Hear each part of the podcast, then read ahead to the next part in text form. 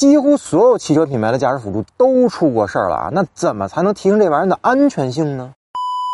甭管是造车新势力还是旧势力啊，那凡是吹嘘他们自动驾驶辅助很牛的汽车品牌呢，都多多少少出现过开启辅助驾驶仍然撞车的情况。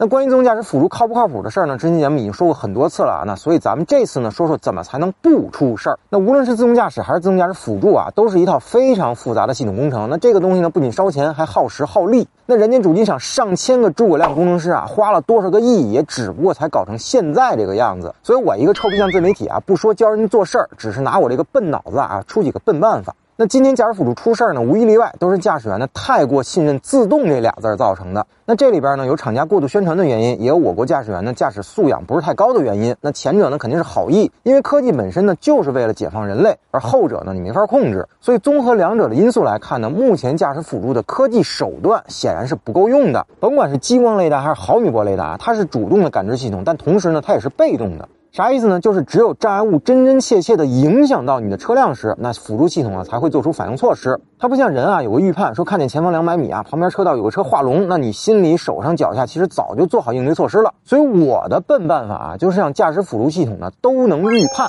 当然啊，现在的各种辅助呢，完全可以靠算法来实现预判，但还不够。就拿之前 L 九的事故举例啊，那如果自动驾驶能在一百米外就预判，而不是等到五十米对方车辆侵入车道时才开始应对，那这次事故呢可能就避免了。所以靠现有的雷达呢根本不够。那如果所有的车都能加一个信号发射和接收功能的装置，那甭管是变道还是超车，就能向前后方一公里内所有的车辆发信号，说我要变道了，你们小心我。那这是不是就高效太多了呢？这就跟车队出行那手台类似啊。那头车报一下前方路况，那后面的车不就知道怎么开了吗？如果做到前车没有侵入你的车道前，你就能知道它要完成并线，那这不就是预判吗？那非得等已经侵入您的车道了再靠雷达看，那高速的情况下肯定就来不及了呀。方法拙劣，效果奇佳啊！但是也不可能轻易实现，因为这东西啊得靠法律法规强制国标才行，否则呢没人陪您玩，照样白搭。所以各位朋友发现没有，千方百计不如一定之规。哎，其实这才是最笨最有效的方法。